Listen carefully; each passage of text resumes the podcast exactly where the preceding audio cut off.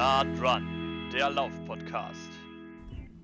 Herzlich willkommen zu einer neuen Ausgabe des Podcasts Nah dran. Diesmal haben wir sogar die Zoom-Konferenzen hinter uns gelassen und befinden wir uns mal wieder unserem Gesprächspartner, unserer Gesprächspartnerin direkt gegenüber. Wir sind hier gerade im Institut für Sportwissenschaften in Münster und sprechen mit Mara Konja. Hi Mara. Hallo, schön, dass ihr da seid. Ja, danke für die Gastfreundschaft und hi André. Ja, hi. So, ja, für alle, die Mara noch nicht kennen, einige aus Münster und Umgebung, ist der Name bestimmt schon ein wenig geläufig. Für alle anderen mal eine kurze Einleitung, mit wem wir überhaupt gerade sprechen. Und zwar ähm, spielt der Sport bei Mara eine Riesenrolle in ihrem ganzen Leben. Also früher war sie selbst Leistungssportlerin, äh, war im Sprint unterwegs, hat da in mehreren Jugenddeutschen Meisterschaften im Finale gestanden und später dann nach dem Abitur hat sie sich auch für ein Lehramtsstudium damit im Schwerpunkt Sport und Italienisch entschieden und ist dann schlussendlich wissenschaftliche Mitarbeiterin hier am Institut geworden für Sportwissenschaften und hat anschließend hier auch promoviert. Sie hat zahlreiche Forschungsschwerpunkte und äh, Lernthemen, die sie auch in ihren ähm, ja, Vorlesungen behandelt. Äh, da wären zum einen die Kommerzialisierung des Sports, die Zukunft olympischer Sportarten oder auch die Zuschauerforschung. Und äh, neben diesen ganzen beruflichen Tätigkeiten ist Mara auch noch ehrenamtlich sehr stark eingebunden. Also sie ist zu Beginn dieses Jahres DLV-Vizepräsidentin geworden für den Bereich Sportentwicklung und ist Lehrwartin und Mitglied des Verwaltungsrates beim Fußball- und Leichtathletikverband Westfalen. Ja, und wir wollen heute einfach mal mit Mara darüber reden, äh, wie sie überhaupt dorthin gekommen ist, äh, wie dieses vielfältige Sportinteresse sich überhaupt zusammensetzt, was sie in einem Ehrenamt tut und vor allen Dingen, ob sie auch nochmal irgendwas anderes macht außer Sport und wie sie von, diesem ganzen, von dieser ganzen Thematik abschalten kann. Ja, direkt so eine lange und überfordernde Vita. Deswegen stelle ich mir erstmal eine ganz einfache Frage. Wie geht's dir gerade? Ähm, also alles in allem geht es mir gerade sehr gut. Wir ähm, sind jetzt kurz vor dem Semesterende. Das bedeutet zumindest mal eine kurze Entspannung für die nächsten drei Monate, was äh, die Sportwissenschaft angeht oder zumindest die Lehre. Ähm, ansonsten diejenigen, die mich in der letzten Zeit auf dem Platz gesehen haben, die sehen mich auf Krücken, weil ich äh, mir eine Verletzung am Knie zugezogen habe. Ähm, deswegen bin ich gerade da so ein bisschen sportlich kalt gestellt zumindest. Aber mental und sonst geht es mir sehr gut und ja, ich kann nicht klagen. Dann haben wir ja die perfekten Voraussetzungen für ein schönes Gespräch, hoffe ich. Ähm, ja, dann fangen wir jetzt noch weiter vorne an. Äh, wie bist du denn zur Leichtathletik gekommen und wie lange hast du diese professionell betrieben? Also zur Leichtathletik bin ich so über so ein Trial-and-Error-System gekommen. Also ich habe, ähm, äh, ja, meine Eltern mussten mich äh, in der Grundschule zum Sport schicken, weil die Ärzte gesagt haben, die ist zu dünn und die muss ein bisschen Appetit entwickeln über Sport. Und äh, angefangen hat das Ganze mit einer sehr kurzen Tenniskarriere. Ähm, da ich den Schläger nicht halten konnte, hat der Trainer dann zu mir gesagt, ich soll lieber was anderes machen. Dann kam es zu einer noch kürzeren Ballettkarriere. Das hat genau einmal gedauert. Dann bin ich schreiend und weinend rausgerannt. Und äh, dann wollten meine Eltern schon oder waren kurz vor der Aufgabe. Dann äh, gab es dann die Bundesjugendspiele in der vierten Klasse, wo dann offensichtlich ein zumindest geringes Talent für Leichtathletik ja. irgendwie rausgekommen ist. Ja, und dann haben wir es in Hiltrup, ähm, also ich komme aus Hiltrup ursprünglich, beim TUS Hiltrup versucht. Ich weiß nicht, den Hörern sagt vielleicht der Name Helga Fischer was. Das ist auch so ein Urgestein der Leichtathletik. Die hat mich dann äh, zur Leichtathletik gebracht. Ja, und dann war ich sehr lange oder fiel ich sehr lange nicht durch wirklich übermäßiges Talent auf. Ich habe das eigentlich gemacht, weil es mir Spaß gemacht hat, weil man natürlich auch Freunde über die Leichtathletik findet und ja, erst so mit der Pubertät und so mit dem ja, Wachsen von Muskeln äh, kam dann so ein bisschen das Talent auch dann auf. Und ähm, da war ich zunächst im Mehrkampf sehr gut. Und ähm, anschließend ähm, bin ich, also so mit ungefähr 16, 17 Jahren kamen dann die Sprintfähigkeiten irgendwie zum Vorschein. Also ich war wirklich furchtbar langsam vorher und ich weiß nicht genau, wie es passiert ist. Irgendwann wurde ich schnell. Okay. Ähm, genau, so dass ich dann so mit 17, glaube ich, das erste Mal auch dann in die Nationalmannschaft berufen worden bin. Und das habe ich ja drei Jahre, glaube ich, ganz oder halbwegs erfolgreich gemacht. Ja, und dann kam, so wie das so oft ist, so der Übergang zum Erwachsenenzeitalter war dann schwierig, auch aufgrund von Verletzungen. Und ähm, dann hatte ich ja mit dem Sportstudium schon angefangen und habe dann so mit 23, glaube ich, war das, mich entschieden, die Leichtathletik sein zu lassen und mich ganz aufs Sportstudium zu konzentrieren. Ja.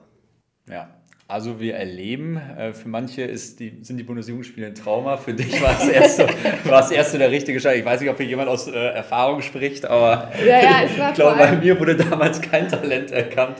Das kam erst später. Aber. Ich, ich glaube auch nicht, dass ich durch besonderes Talent aufgefallen bin, nur für, also dass da endlich mal äh, überhaupt eine sportliche Fähigkeit ja, entdeckt genau. wurde. Ich war wirklich furchtbar unsportlich früher, aber gut. Ja, gut.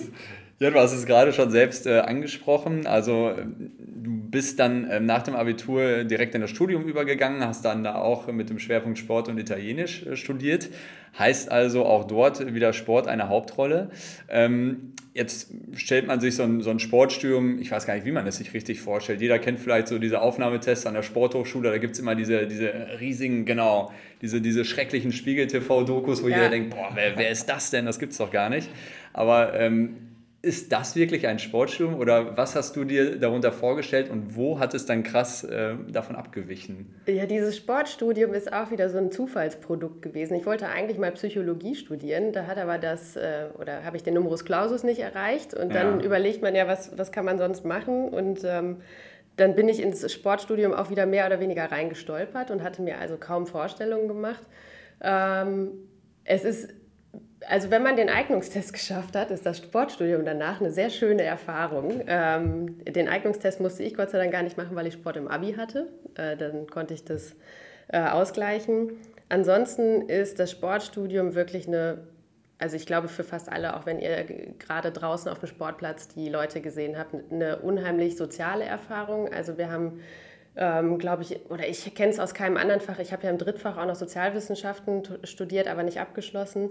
Ähm, es ist ein unheimlicher Wohlfühlort so im Studium. Also Italienisch war auch schön, aber das war immer, wenn man vom, also man muss hier in Münster, wer sich nicht auskennt, äh, das ist keine Campus-Uni. Es gibt so verschiedene Standorte der verschiedenen Fächer und immer wenn man dann in der Innenstadt äh, die, Taschen gepackt hat, um zum Sport zu fahren, war das wie so eine Erleichterung. Und ähm, man kommt so nach Hause zur, zur Familie zurück. Also es ist ein unheimlich familiäres, ein unheimlich familiäres Studium, sehr ähm, ja, sozial mit, mit unheimlich gutem Kontakt auch zu den Dozierenden. Also wir haben eigentlich duzen sich alle, auch die Professoren. Ähm, das ist, glaube ich, eine Besonderheit, die man sonst aus dem Studium nicht kennt. Ja, und ansonsten ist das Sportstudium extrem vielseitig. Also darauf kommen wir, oder kann ich ja vielleicht so ein bisschen was zu erzählen, wie das, wie das Sportstudium sich grundsätzlich gestaltet. Also ja. was mich extrem fasziniert, ist die ähm, also ist, ist diese Ausgeglichenheit aus Theorie und Praxis. Und das, ist, das gleicht sich eben auch gut aus. Du hast immer, wenn du, wenn du eine schwere Theorieprüfung hattest, kannst du dich dann wieder auspowern in der Praxis und andersrum. Ich glaube, für die meisten ist die Turnprüfung so ein richtiger Knackpunkt. Das ist, da passt dann die Spiegelreportage zur Sporthochschule Köln auch wieder gut rein. Ähm, aber ansonsten sind, ist das Studium voller toller, freundschaftlicher, familiärer Erfahrungen. Und genauso war es für mich auch. Deswegen habe ich auch so lange studiert. ja, okay. Aber hat dich denn äh, was besonders überrascht, was du so vorher gar nicht erwartet hattest, was auf einmal vielleicht eine doch relativ große Rolle gespielt hat? Auf jeden Fall. Also ich habe ja Lehramt studiert und dann, wenn man, also man hat ja eine Vorstellung von einem Lehramtsstudium, nämlich dass ich lerne, wie ich als Lehrerin später Sport unterrichte. Und das, ja. darüber geht das Sportstudium wirklich weit hinaus, weil wir mit, dem, mit der Sportwissenschaft ja so eine Schnittstellenwissenschaft haben. Und ähm, ich habe jetzt noch nicht im Bachelor-Master-System studiert, aber bei uns wäre es jetzt heute so, der Bachelor ist eigentlich noch das wissenschaftliche Studium wo halt wirklich alle Teildisziplinen einmal äh, belegt werden müssen. Also das, wer die Sportwissenschaft nicht kennt, da ist dann die Sportpsychologie, Trainingswissenschaften, Biomechanik, was halt viel mit Physik zu tun hat. Wir haben aber die Geisteswissenschaften dann auch wie Sportgeschichte oder Sozialwissenschaften, wo ich ja auch jetzt unterwegs bin.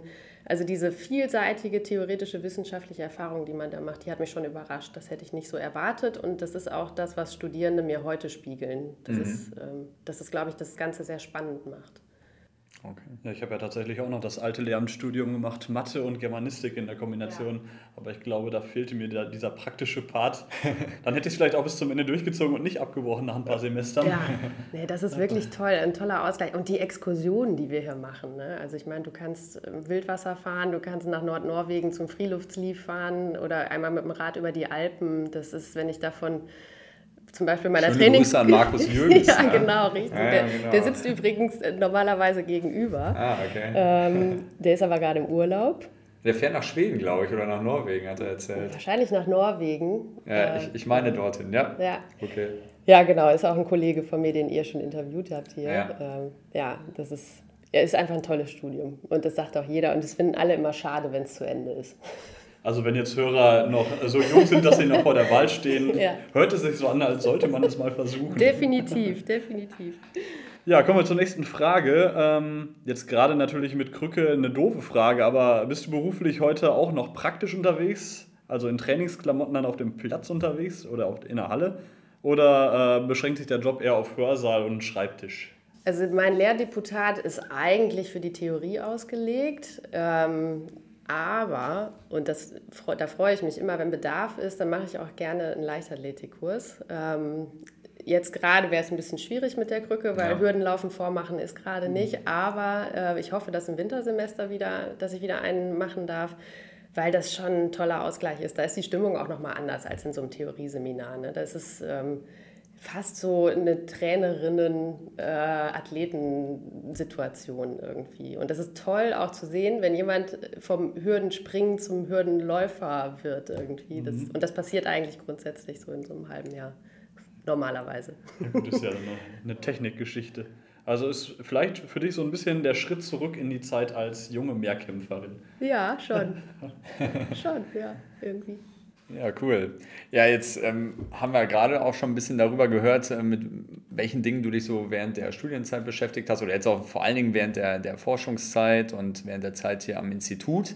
Und ähm, da ist ja wirklich so ein ganz großer Themenschwerpunkt dieses Erforschen der Relevanz von Sportarten.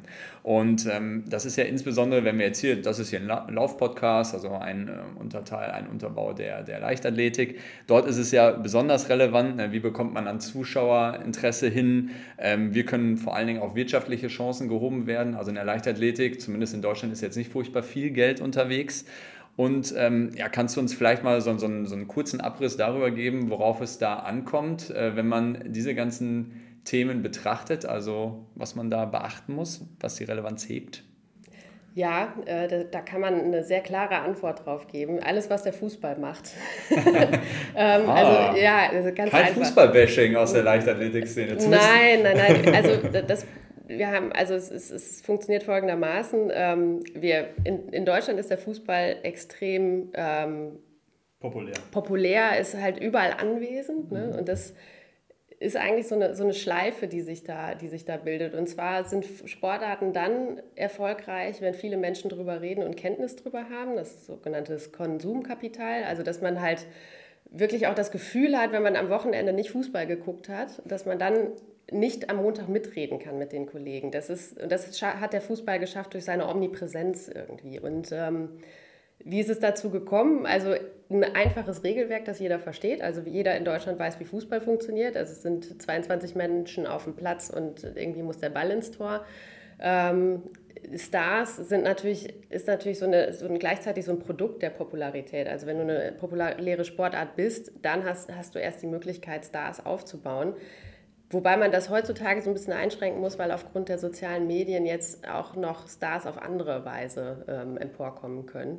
Und ja, eine, also eine gewisse Anpassung an die Medienlogik bedeutet eben, das muss einfach gut inszenierbar sein. Da, da hat zum Beispiel so ein Marathonlauf grundsätzlich ein bisschen Probleme, weil du nicht den gesamten Lauf und alle Menschen gleichzeitig auf den Bildschirm kriegst, wie das beim Fußball der Fall ist.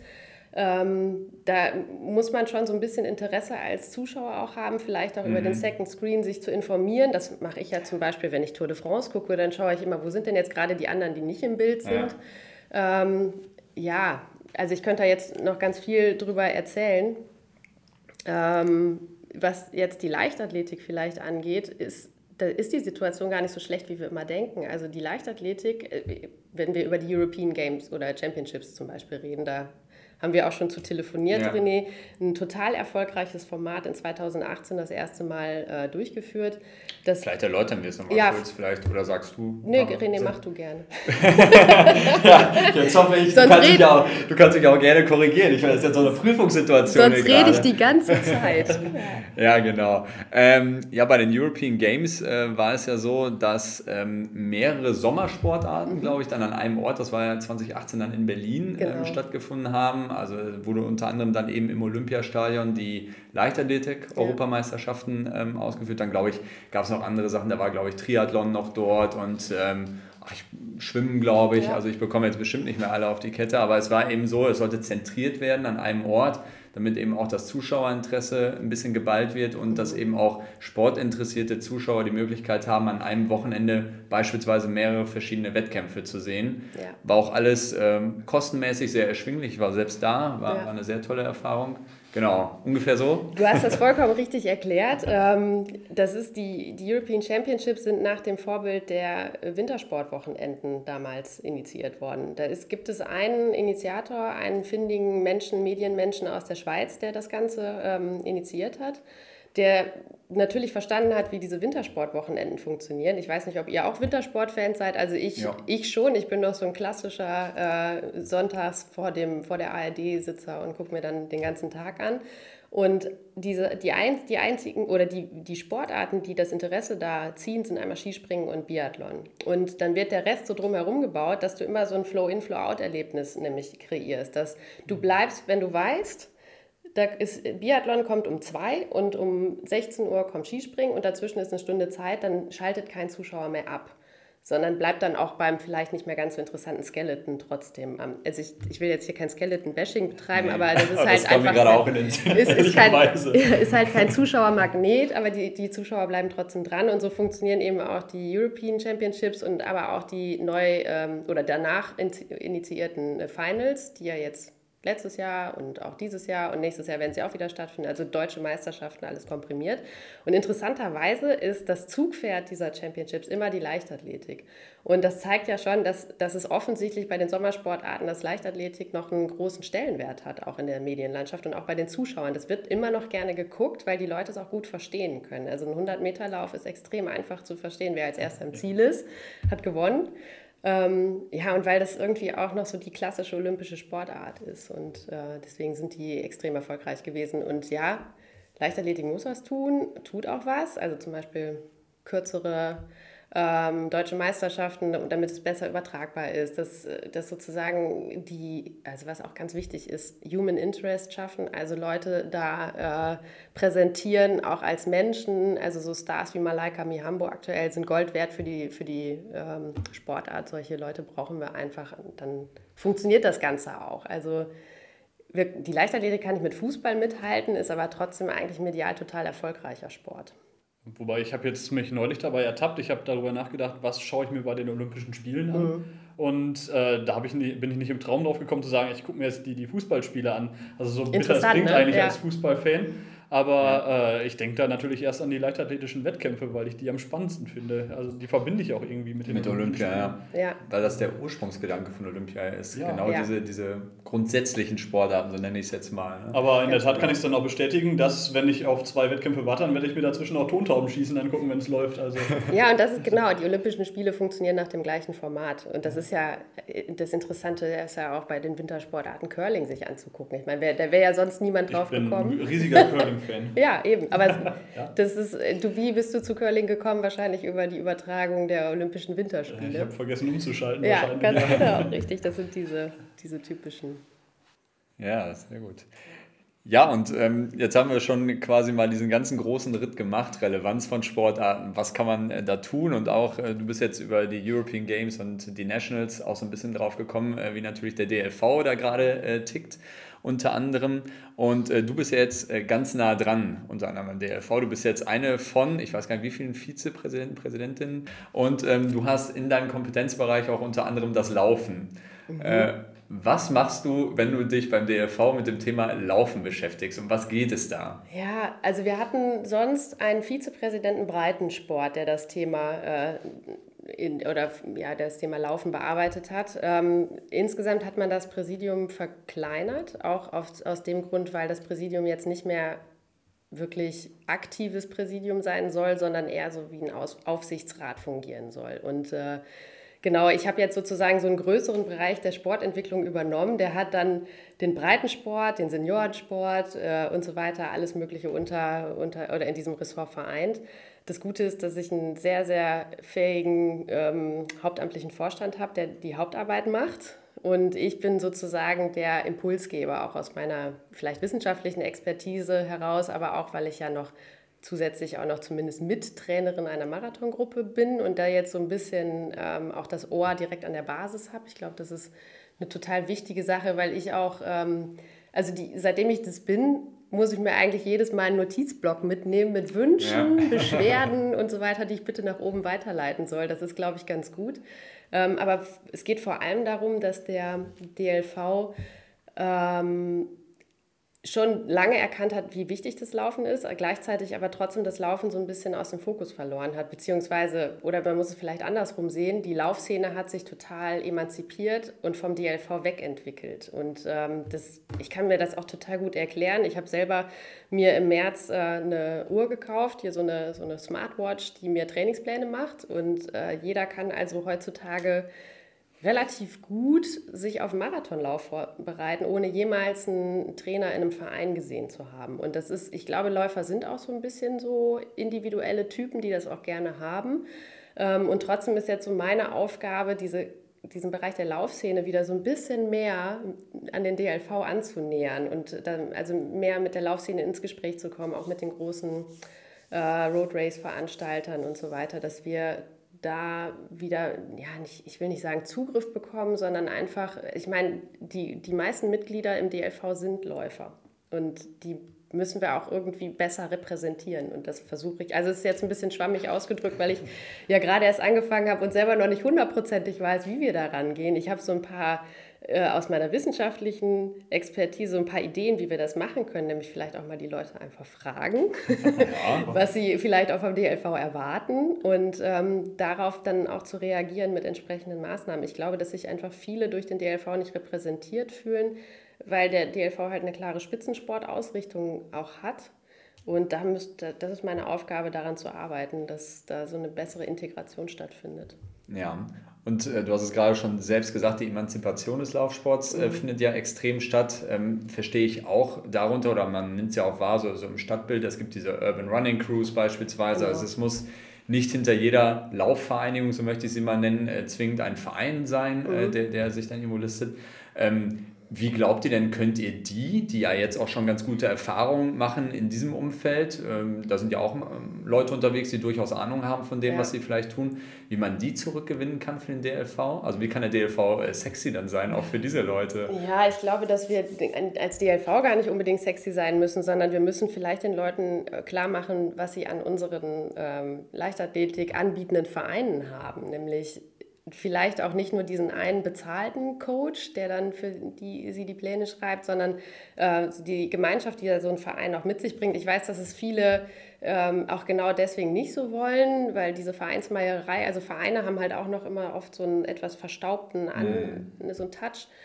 Aber ich, Vereine entwickeln sich weiter und daran arbeiten wir auch mit, auch als DLV ähm, um, um Vereine insgesamt auch so ein bisschen mehr darauf auf, auf die Zukunft vorzubereiten. Also beispielsweise wünscht man sich vielleicht als Läufer auch ein Yoga-Angebot oder so ein äh, oder halt andere Angebote, die für die Beweglichkeit sind oder auch einfach eine grundsätzlich oder so ein, so ein stärkeres soziales Miteinander, klare Termine. Also ich, ich kann Vereinstraining so viel abgewinnen. Ich kann aber auch verstehen, warum jemand sich anderen, also ich, ich will jetzt auch nicht zwanghaft Menschen dazu zwingen, in den Klar. DLV und in die Vereine einzutreten, aber ich denke, dass man so ein bisschen stärkeres Vereinsmarketing betreiben kann und mhm. damit die Leute auch wieder in die Vereine und damit ja auch in den DLV holen kann.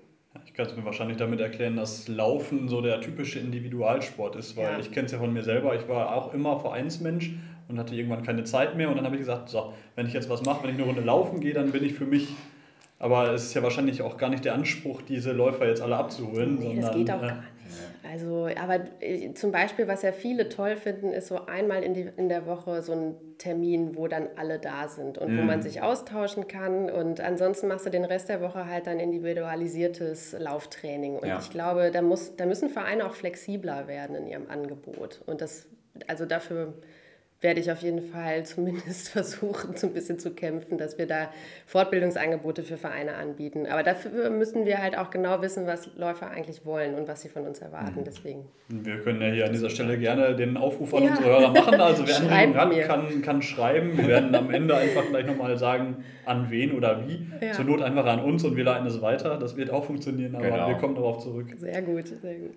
Ja, ähm, unter anderem, äh, du hast auch schon mal selbst gesagt, Sportwissenschaften, Sozialwissenschaften hast du kombiniert in deinem mhm. äh, Studium. Ähm, ja, diese beiden Disziplinen haben ja erstmal, äh, zumindest für den, äh, ja, noch nicht mal geneigten, aber für den Laien von außen nicht mal äh, so viel miteinander zu tun. Du hast äh, gerade schon mal gesagt, Sport hat auch eine sehr soziale Komponente, aber nichtsdestotrotz, also ähm, da gibt es ja immer zum Beispiel diese, diese hochtrabenden Credos, Sport kann eine Gesellschaft zusammenhalten oder ähm, ja, so, so die Wirkung von Stars auf einer Gesellschaft, die durch Sport kreiert werden. Also kannst du uns mal so kurz beschreiben, was äh, diese Wissenschaften, Sozialwissenschaften und Sportwissenschaften, was die gut miteinander verbinden lässt? Also ja, es gibt auf jeden Fall im Sport ja Phänomene, die sich nicht mit einer der anderen Teilwissenschaften gut erklären lassen, nämlich ja. zum Beispiel Doping. Also warum, warum wird gedopt? Und dafür muss man so ein bisschen Systemtheorie kennen, dafür muss man ähm, ja, das System Sport einfach verstehen und mhm. da leisten die Sozialwissenschaften ihren Beitrag.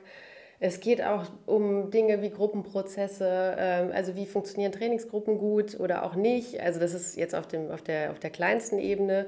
Ähm, aber vor allem sind die Sozialwissenschaften für gesellschaftliche Phänomene da und die wir im Sport eben auch finden. Wie, wie, also Integration und Migration, also wie integrieren wir Menschen mit Migrationshintergrund besser in den Sport oder andersrum, wie wirkt der Sport eigentlich integrativ? Tut er das? Also erstmal geht es ja auch immer ums Verstehen oder wie könnte er es besser tun? Ähm, einer meiner Schwerpunkte ist noch die Genderforschung. Also wie jetzt gerade ganz aktuell baue ich so ein Forschungsprojekt rund um ähm, ja, Intersexualität auf, weil, ich, weil mich natürlich der Fall Casta Semenya irgendwie ja. total fasziniert. Ähm, ein anderes Teilfeld ist auch ähm, der Behindertensport in den Sozialwissenschaften. Auch da so die Frage, da, da geht es dann schon fast so in Richtung Sportphilosophie. Also wie der Fall Markus Rehm jetzt, ihr habt es ja wahrscheinlich gehört, dass Markus ja. Rehm einen inklusiven Beitrag leisten möchte für den Behindertensport und bei den Olympischen Spielen außer Wertung starten will. Und auch so dieses Thema Inklusion ist halt in den Sozialwissenschaften verankert. Und ja, eigentlich finden wir alle gesamtgesellschaftlichen Probleme auch im Sport. Mhm. Und der Sport kann halt auf dieser eher kleineren Ebene auch so Impulse für die Gesamtgesellschaft geben. Und das fasziniert mich total an, an den Sozialwissenschaften und im Sport. Also dein ganzes Leben ist ja fast jetzt von, von Sport geprägt. Ne? Mhm. Ne? Du hast es jetzt beruflich, du machst es dann auch noch im Ehrenamt, äh, du machst äh, Training auf dem Platz mit deiner Marathongruppe gerade. Ähm, was machst du denn, wenn du mal nicht über Sport nachdenkst? Sprich, äh, dieses ganze Pensum, was du ja da zu bewältigen hast, also eine normale Arbeitsstelle, das Ehrenamt, was machst du denn zum Ausgleich oder zur Entspannung? Sport? Sport. Natürlich. Nein, ich mache wirklich tatsächlich unheimlich gerne Yoga, aber ich wollte noch was zum Stress sagen. Also ich habe ja das große Privileg, mein Hobby zum Beruf gemacht zu haben. Ja. Deswegen empfinde ich das immer alles als positiven Stress, was ich hier so habe und ich mache alles total gerne. Das ist also wirklich, ich, also ich bin, ich, ich, schätze mich wirklich als einen unglaublich glücklichen Menschen ein, der immer, also ich, ich kenne kaum jemanden, der so gerne jeden Morgen zur Arbeit geht und auch sonst das alles macht. Von daher brauche ich gar nicht viel Ausgleich. Aber wenn ich mal nicht, nicht an Sport denke, auch keinen Sport gucke oder keinen Sport mache, dann reise ich total gerne, was jetzt ja gerade ein bisschen schwierig ist. Ähm, aber das ist, glaube ich, so der wichtigste Ausgleich. Ich habe ja auch noch Italienisch studiert und ich habe auch vor, dieses Jahr noch ein, zwei Mal nach Italien zu fahren. Also die Sprache und die, ja, also das, das Leben in Italien, das, das fasziniert mich schon, ja. genau. Das, da ja. bin ich gerne. Ich äh, sonst, ja, okay, das hat wieder was mit Sport zu tun. Wandern und Klettern sind so Hobbys. Ähm, ja. ja. ja, schwierig. Also, und ja, aber ich lese auch gerne. Literatur ist so ein, so ein heimliches Hobby. Aber das, dazu komme ich in letzter Zeit deutlich weniger als äh, noch in den Jahren zuvor, muss ich sagen. Gut. Ja. Haben, haben wir das dann auch gelernt. Ja, dann bleibt uns eigentlich fast nur noch äh, die abschließende Frage, ähm, die wir dann immer jedem äh, Gast stellen, schlussendlich. Und zwar ähm, das Thema, was ist deine Lieblingslaufstrecke? Also ich weiß, du bist ja auch vor deiner Verletzung auch äh, durchaus mal länger selbst gelaufen. Ja. ähm, wo war das denn hier? Also ich muss dazu sagen, dass ich ähm, überhaupt keine Läuferin bin. Ich bin ja Sprinterin gewesen und habe aber mit der Marathongruppe so eine kleine Wette laufen gehabt, dass ich äh, Ende dieses Jahres einmal mit ihnen einlaufen gehe. Das ist, also wir haben beim Montagstraining müssen die acht Kilometer vorher einlaufen und die laufen immer so eine Pace von 410, 420 und das wollte ich einmal schaffen. Es hört sich jetzt für alle Läufer, die zuhören, total langsam an, aber für jemanden, der als Sprinter unterwegs war, ist das, war das eine riesen Herausforderung. Jetzt bin ich, es wird es leider nicht äh, stattfinden, aber trainiert habe ich dann immer auf meiner kleinen Hausstrecke. Ähm, ich wohne am, direkt am Zoo und da sind die Felder total schön. Der, den Aasee lasse ich immer aus, weil das mir zu voll ist. Und, aber man kann da wunderbar um die Felder laufen und die Störche besuchen. Und dann gibt es noch eine zweite Lieblingsstrecke, wo ich die längeren Strecken gelaufen bin, nämlich in der Hohen Wart in Hiltrup. Das äh, schönes Waldgebiet mit federndem Boden kann ich jedem empfehlen. Das ist echt schön da. Ja, gut. Haben wir wieder mal ein bisschen Inspiration gesammelt. Ja. Ne? Ich bin auch froh, dass nicht der klassische Asi hier im Münsteraner Raum kam. Weil nee, das ist, so das ist ja Slalomlaufen. Ja, okay. ja, richtig. Ja, genau. Mittlerweile. Ja. ja, schön. Ja, dann sind wir ja am Ende des Gesprächs angekommen. Ich denke, wir waren äh, zwischendurch auch mal ein bisschen äh, weiträumig unterwegs, aber das ist ja äh, durchaus super. Und ähm, vielen Dank erstmal für deine Zeit, Gerne. Ähm, für, für die äh, guten Ideen, die du hier auch eingebracht hast. Ähm, ja, und André, dann noch ja, von dir. Letzte Worte. Meine letzten Worte.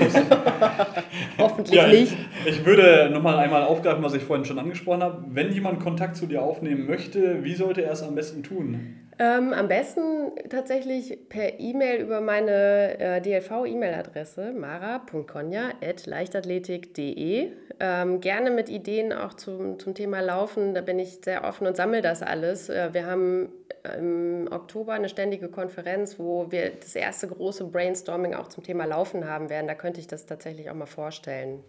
Ja, ich fände es total cool, wenn sich mal ein paar Personen melden würden, um das Ganze so ein bisschen dynamisch voranzutreiben. Ich kann mir das gut vorstellen. Genau. Ja, und für alle anderen, äh, die jetzt auch noch weitere Folgen hören wollen und die von dieser Folge jetzt ganz angefixt sind, also uns als Podcast Nadron gibt es natürlich auch in allen sozialen Kanälen, auf Instagram, auf Facebook, zu hören auf Spotify, iTunes und Soundcloud. Und äh, Mara, ähm, das Institut für Sportwissenschaften, ist, glaube ich, auch auf äh, Instagram zum Beispiel ja, vertreten hier genau. vom. Ich äh, auch. Genau, du auch, genau. Also da auch mal ganz gerne reinschauen. Da werden immer ganz lustige Videos gepostet, wie Leute Neuroathletik äh, probieren. Ja, genau. Äh, da tappt man sich dann immer wieder selber mal ausprobieren will und wahrscheinlich kläglich scheitert. Aber gut, das ist eine andere Geschichte.